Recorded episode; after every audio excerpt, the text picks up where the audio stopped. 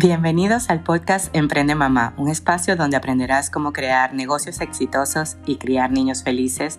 El contenido más amplio de negocios y maternidad lo podrás encontrar solo aquí en Emprende Mamá. Mi nombre es Julian Borges y estoy feliz de que estés aquí. Hola, hola, ¿cómo están? Y hoy es el día favorito de muchas de las mamis que nos escuchan por aquí y es el día de consentirnos. Me parece prudente luego de que hablamos de, perdonarte y perdonar y, bueno, y saber que, que nada es bueno ni malo, simplemente es y punto. Y, y, vino a enseñarnos algo y mientras aprendamos ese algo y lo internalicemos, ya las cosas cambian. Entonces, les vengo a hablar de un tema que ha estado muy en boga entre entre mi círculo íntimo de amigas, que es el tema de priorizarte tú. La verdad es que lo hablaba con mucha gente, decía, es que nos tenemos que priorizar nosotros. Si yo le pido a alguien 100 dólares y, no los tiene, no los puede dar, si nosotros queremos que nuestros hijos aprendan amor propio, tenemos que ser el ejemplo del, amor propio que les queremos enseñar. Y, la verdad es que, que sí, nos han, nos han puesto un chip en la cabeza y digo, me incluyo porque yo también lo he venido trabajando y todavía me queda partes que tengo que seguir trabajando en donde si no estamos haciendo algo para los niños, para la casa, para el esposo, para el trabajo. No nos sentimos útiles. No nos sentimos útiles porque hoy fui a hacerme las manos o porque hoy fui a hacerme algo que yo quería y fui a bailar, una clase de baile. Y la verdad es que es tan importante y lo he venido notando en mí, en los cambios, hasta yo creo que no solamente físicos, mentales y de cómo reacciono ante la vida y cómo acciono cada una de las cosas es que, tengas una cita contigo todas las mañanas. En podcast anteriores hablamos de las mañanas milagrosas, pero si vamos a decir, no, las mañanas milagrosas, por lo menos aquí está oscureciendo a las 8 de la noche por el verano y el bendito cambio de horario que pues que en verdad a Florida créanme que no deberíamos no nos deberían cambiar porque la verdad es que tenemos un clima prácticamente tropical todo el año. Entonces, tú dices a las 8 de la noche es que yo empiezo a hacerle el cero a los niños porque en el caso mío Sebastián él dice, ahí está el sol y, o sea, tengo que seguir activo porque el día se hizo para vivir y la noche para dormir. Eso es lo que él tiene en su creencia y es lo que él tiene en su patrón mental y no se prepara hasta que no se va el sol. Nos acostamos un poquito más tarde, de repente te levantas un poquito más tarde y no tienes la, el mismo horario de las 5 de la mañana para dedicarte tiempo a ti y a lo que te gusta y de repente a ese hobby, a esa pasión. Y entonces sácalo en la tarde, después que termines todo, o, o en la noche, no sé, búscate el tiempo para ti y para hacer esas cosas que a ti te hacen feliz, que te llenan tu energía vital. Hay un libro, con los nombres, ¿no? Hay un libro súper chévere, voy a buscar la información y les prometo que la voy a traer, que habla de la, de la energía vital y de cómo los niños cuando nacen, un llanto de un niño se escucha porque se escucha. El niño tiene la intención de ser escuchado y esa energía vital está, como vamos a decir, la pila está súper cargada. Y, y entonces todo el mundo escucha al niño. El niño tiene la energía para que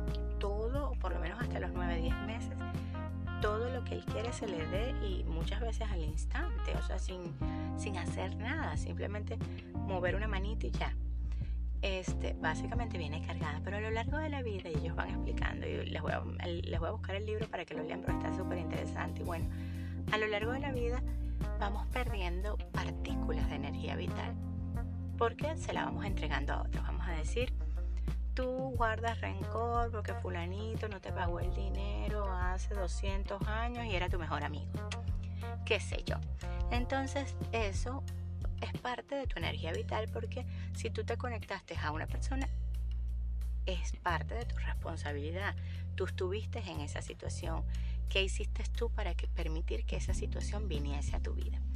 Entonces, una forma fácil de recobrar la energía vital es simplemente haciendo cosas que nos gusten, que nos hagan feliz a nosotros, obviamente sin hacerle daño a nadie, pero que nos llenen de ese brillo, de esa luz que nos da. Por lo menos eh, ayer hablaba con una amiga y ella hace cosas bellísimas de madera y eso es su pasión, o sea, ella le encanta decorar. Tú le dices, necesito ver qué voy a hacer en este cuarto y te manda 240 mil ideas, cosas. Le gusta, eso es lo que le gusta. Si simplemente le dedicas 10, 20, una hora al día a esa actividad, su energía física, vital y todo va a cambiar. Y yo lo he venido poniendo este podcast, es parte de, mi energía vital también, porque a mí me encanta, ustedes no saben la felicidad que a mí me da ver a todas las personas alrededor de mí siendo más felices, siendo mejores. Y obviamente de repente, como le decía a una persona muy querida, le decía, habrán personas que van más adelante en el camino, otras más atrás, pero simplemente es que todos nos encaminemos hacia un mundo mejor, de más amor, de más felicidad, de más plenitud, de más compasión, de más contribución. Y, y eso nos va a ayudar por, por consecuencia a que todos vivamos una vida más plena, con mayor bienestar. Entonces mi invitación el día de hoy es que, que llegues a ponerte tú la mascarilla primero, como dice los aviones, las aeromosas, ponte la mascarilla primero y después ayuda el del lado. No puedes dar nada que no tienes. Si no tienes paz, no puedes dar paz, ¿no? O a veces yo veo a mamás corriendo con los niñitos y lo puedo ver porque yo también estuve allí este, corriendo con los niñitos y yo digo, pero, pero cuidado te caes, no corras. Y ellas venían corriendo segundos atrás. Esto pasa mucho en la entrada al colegio. Ya saben que no soy de las que llego de primero al colegio. Este, y, y importa, no pasa nada. Y, y la verdad es que, que sí, o sea, no podemos dar esa paz que no tenemos. Inclusive, lo, esto lo he venido observando muchísimo porque eh, siempre llegamos los mismos y aparte hay dos actitudes. El que va corriendo y sabe que va a llegar tarde porque no podemos hacer nada contra el tráfico, no podemos o sea, hay muchos factores que no se pueden controlar. Y el que ya, bueno, va a llegar tarde, muy relajado, pues respira y lo hace con la paz y la tranquilidad del momento. Entonces, aquí viene la siguiente información de que hay una frase de Carlos Fraga que dice el viaje del cerebro al corazón. Pero yo diría, primero tenemos el viaje del cerebro al corazón, es decir, ya sabemos la información, ahora la voy a integrar. Y después, el viaje del, del corazón al intestino, no solamente la voy a integrar, sino que la voy a integrar sin ningún tipo de energía, ni positiva ni negativa, una energía neutra que sabe que todo lo que pasa es lo que es y es lo mejor para el proceso de vida de todos los que están involucrados. Así que con este podcast de consentimiento, de seguir trabajando estos temas que nos llevan a, a ser más felices, este, nada, nos vemos mañana, espero que les guste. Si te gustó la información del día de hoy, compártelo con personas que creas que puede ayudarlos y sígueme en mis redes sociales, arroba Julián Borges, y nos vemos mañana. Gracias por estar aquí.